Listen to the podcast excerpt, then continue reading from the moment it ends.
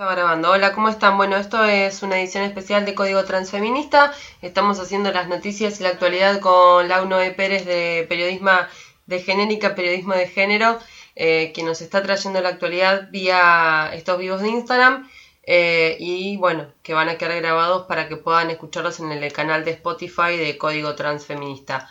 Eh, compa, me estabas diciendo entonces que no había buenas noticias el día de hoy. Tercer femicidio desde que se impuso la medida de eh, aislamiento social obligatorio. Eh, eh, la situación es verdaderamente grave. Esto sucedió en Tigre. Yo acá tengo los datos. Em, la víctima se llama María Florencia Santa Cruz. la verdad es que no nos sorprende. Ayer estuvo lo del ruidazo, que tuvo poca participación eh, en los lugares en donde pudimos eh, relevarlo. Esta mujer fue encontrada en la calle, eh, ahorcada. Los detalles no los vamos a dar, por supuesto, porque nosotros comunicamos con perspectiva de género. por el femicidio detuvieron a un hombre, luego de chequear las cámaras de, este, de la zona del Centro de Operaciones de Tigre, porque es una zona donde hay vigilancia, entonces, por el lugar, justo hacía una ronda una patrulla que este, hizo el hallazgo del cuerpo. Eh, el cadáver se encontraba semidesnudo, por lo cual se presume que hubo un ataque sexual. Recién se va a poder corroborar mañana, luego de este, el informe preliminar de autopsia. Está detenido eh, un hombre de 32 años que se lo vio en, las imágenes de cámaras, llegar hasta el lugar junto con ella.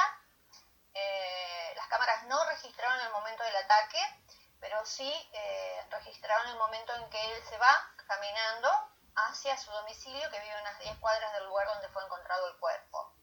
Él se llama Santiago Ezequiel Hernández y tiene 32 años y es el único sospechoso por este femicidio. Que además le encontraron le encontraron signos de como lastimaduras de alguien que se intentó defender, digamos. Sí, eh, el informe el informe médico forense eh, indica que él tenía lesiones en su cuerpo típicas de eh, que alguien se defendió, digamos, en los antebrazos y demás. Intervienen en el caso fiscales que son Calegari y Fetipaldi del Rincón de la UFI especializada en unidad de violencia de género. Bueno, esperemos que luego de la autopsia se este, produzca la imputación y se caratule como femicidio. Eh, porque todavía están hablando de supuesto femicidio y todos sabemos que eh, cuando hay una muerte violenta de una mujer, lo primero que se debe valorar como crimen es el femicidio. Así que bueno, es, es la mala noticia del día de hoy y es algo que mm, eh, no nos sorprende lamentablemente. No.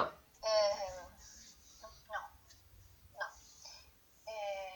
después, bueno, otro de los temas que estábamos hablando y que está relacionado con esto, que es con la violencia de género, esta suerte de campaña que ayer mencionamos, que tiene que ver con el barbijo rojo. Bueno, el barbijo rojo levantó por barrera en las redes sociales, las feministas en su gran mayoría, salvo una o dos, ninguna está de acuerdo, sobre todo todas aquellas que trabajamos en los barrios y que trabajamos en el, en el territorio, que sabemos perfectamente cuáles son las medidas que se pueden tomar, ¿no? Que, no son estas, que, la autonomía de la mujer tiene mucho que ver con esto de estar en el mismo eh, espacio con el agresor. A la mujer si tiene plata se puede ir. Que son muy naif, ¿no? O sea, la, la medida parece, parece haberla tomado un equipo de personas que nunca sufrió violencia de género. Sí, no, pero no solamente esto, hablando, investigando con las compañeras, como somos todas lectoras y que buscamos material por todos lados, resulta ser que esta es una medida copiada del gobierno de Canarias. Se llama Mascarilla 19. Hmm. Y todo lo demás es exactamente lo mismo, acá se llama barbijo. O sea que ni siquiera era una idea auténtica de acá, digamos. No, ni siquiera es una idea auténtica de acá, sino que han copiado.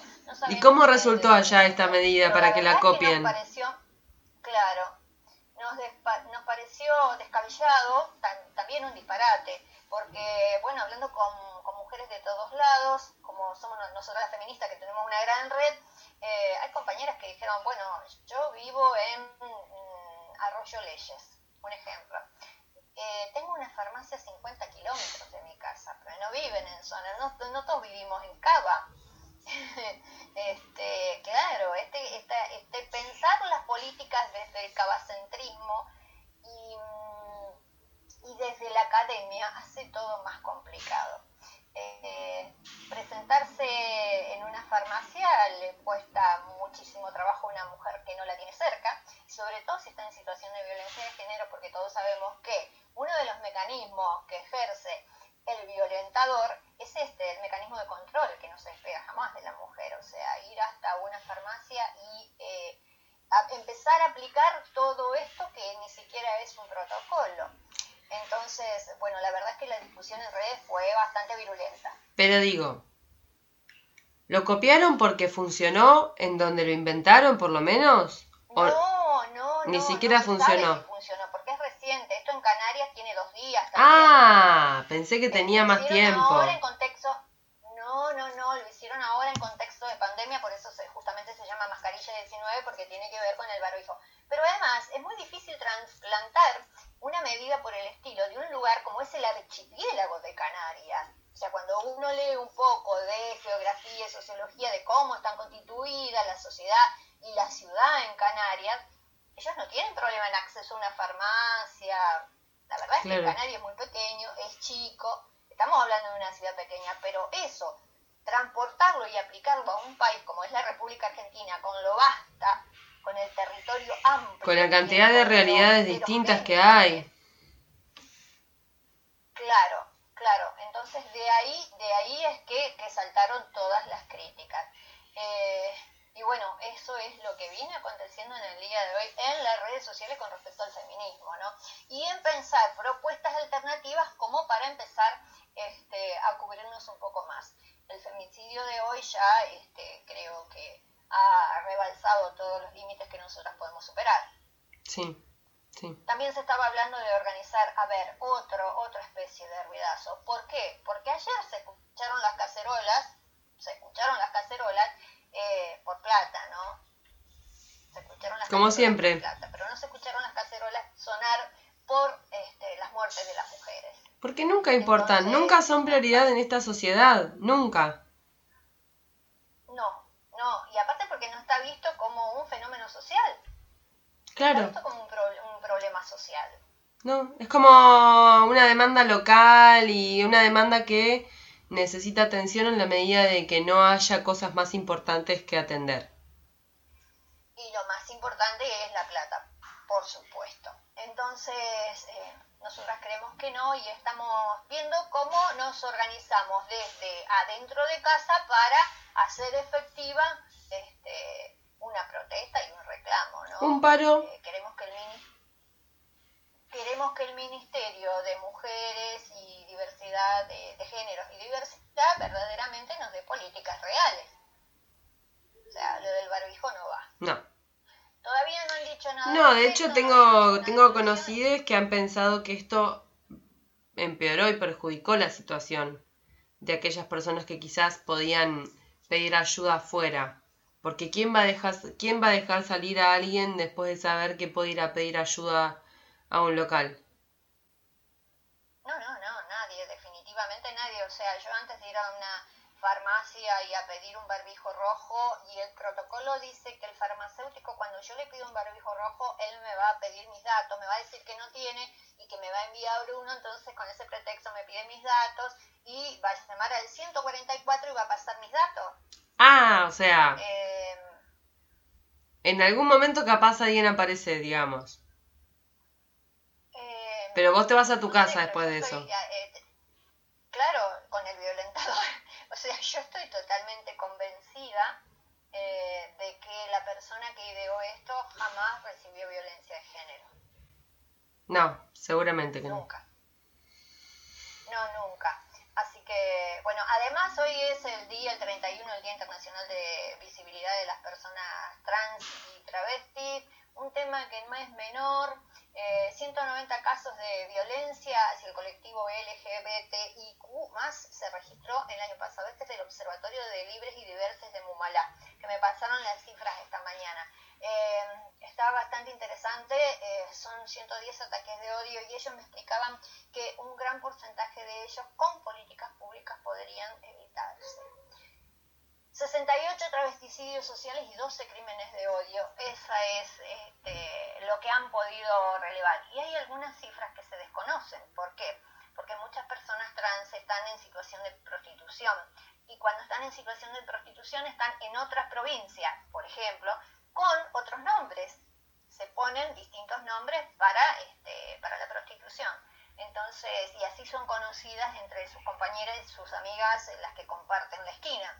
Entonces, este, hay algunas que no, no se sabe quiénes son, hay algunas que los datos son inciertos. Entonces, bueno, hablar de esto también y de que la perspectiva de, de vida de una persona trans pueda superar la barrera de los 40 años, eh, para eso también necesitan políticas públicas y que la ley de cupo se efectivice y sea real, que puedan eh, conseguir eh, trabajo en el Estado. Claro. Y Lau, ¿te pasaron el reporte nuevo de, de infectados? Ah, que ayer no sabía si... estamos con 117, 117 casos, pero lo que pasó hoy es... ¿Se confirmó el caso en Santa Fe o no? ¿Se confirmó el caso que me habías dicho ayer que no estaba confirmado en Santa Fe o no? Eh, no, no. Hoy tuvimos otro que nos, nos ocupó todo el tiempo porque es una mujer que se escapó eh, del hospital esperando mientras con, con, toda la sintomatología se escapó del hospital eh, mientras esperaba el resultado del test. Y se escapó con, una, con su bebé de un año, una cosa muy terrible, la buscó la policía por todos lados, estuvo toda la ciudad bastante dada vuelta para tratar de encontrarla y de que no siga este, el contagio en caso de que quede positivo. Mm. Así que hoy casi todo el día estuvo ocupado en eso. Bueno, sí, los, las cifras anoche ascendieron, tenemos 117 casos, pero eh, no, no es malo, eso lo que indica es que nosotros estamos realizando los test acá y ahora vamos eh, más acelerados, digamos. Antes había que esperarlo y ahora ya no. Así que dentro de todo se está acatando bastante bien eh, la medida de cuarentena. Había un poco de colas en los cajeros o cosas así. Hay gente que mm, no toma conciencia del todo que tiene que ir al cajero de su barrio y se va al cajero del centro. No nos explicamos bien por qué. Pero pero bueno, así estamos en Santa Fe, bastante, bastante bien, siendo que Santa Fe y Rosario son dos conglomerados bien grandes y Rosario es mucho más heterogéneo y tiene otro tipo de movimiento cultural y, cosmopolita, digamos, eh, con gente que entra y sale del país más que Santa Fe, así que ahí se espera que haya eh, mayores casos de contagios de, de COVID-19 pero adentro. Bueno, bien, me alegro entonces que, sean los casos más o menos los que se esperaban, digamos, porque de hecho estamos un poco mejor de lo que habían pensado que íbamos a estar para esta época eh, a nivel general. Eh, yo no puedo entender a la gente esta que se escapa, que no que no quiere reportar tampoco si se siente mal, que no quiere hacerse el test. Es algo muy extraño. Yo no sé si eh, tendrán miedo a la, a la estigmatización social, no sé qué, qué, es lo que sucede en esos sectores, pero habría que tener un poco más de responsabilidad social. De, la gente. Hablaba con una médica y me decía que le escondían los síntomas. Llenan una ficha y entonces le preguntan y entonces nosotros nos damos cuenta, me dice, pero no nos dicen tengo esto, lo otro, lo otro. Entonces medio como que tenés que forzar, viste, toda la revisación de la persona porque no te lo está diciendo. Eh, y está mal porque la forma de salvarse la vida es justamente esa, ¿no? Diciendo, bueno, tengo esto, siento lo otro o aquello otro más allá. Como por ejemplo Marcela Gaviot, ¿la, la, Marcela Gaviot vos? No. La comunicadora Marcela Gaviot. Me parece que no. de, sí, está en la red PAR y también está en eh, la Defensoría del Público. Oh, Marcela se pasó una, una, semana tremenda, es muy conocida entre, entre las periodistas, la queremos mucho además, porque eh, su hijo vino del extranjero hace unos días y ellas se, eh, se, pusieron en cuarentena los dos, ¿no? Como, como debía ser. El hijo volvió porque estudiaba afuera en cuarentena, Marcela se empezó a sentir mal. Se empezó a sentir mal con, claro, con, fiebre y con otra sintomatología, bueno, finalmente era una gastroenteritis, pero hasta la tuvo que llevar el examen. La única vez en tu vida que vas a agradecer que sea una gastroenteritis, ¿no? Por supuesto. Por supuesto que le hicieron el test, porque vos tenés fiebre, le hicieron el test, pero, pero pobre Marcela pasó momentos terribles y los vecinos, obviamente. Espantados. Bueno, le mandamos un beso entonces a, a Marcela que se recupere pronto de esa gastroenteritis que tampoco es nada, nada grata. Pero bueno, al menos es algo que ya, ya es un mal conocido y lo va a superar tranquilamente. Sí, sí, sí, sí, aparte ya, ya estaba mejor. Así que bueno, por ese lado también ver los que pasan otras cosas, ¿no? Y que, que también son terribles y, bueno, no acercarse a los centros de salud, ¿no? Ir, llamar y que, que vengan. Exacto, sí, sí, sí.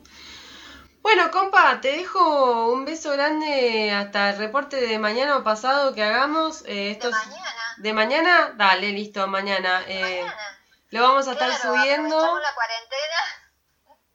Ya no tengo problema, lo que pasa es que yo sé que vos te la pasás todo el día trabajando y bueno, nada. Sí. Eh, hay muchas cosas que apremian a la vez. Ahora mismo. Por eso, ¿viste? Sí. Bueno, entonces esto va a estar subido a Spotify. Pero está bueno que la gente Está bueno que la gente se vaya acostumbrando a que vamos a estar y que nos puede encontrar por acá y que nos puede escribir acá cualquier cosa que quiera saber que tenga que ver con, con políticas de género y con género en términos generales. Exacto, así es. Bueno, compa, te mando un gran abrazo, fuerte. Un beso grande. Abrazo. Gracias a todos por estar ahí. Chao, chao.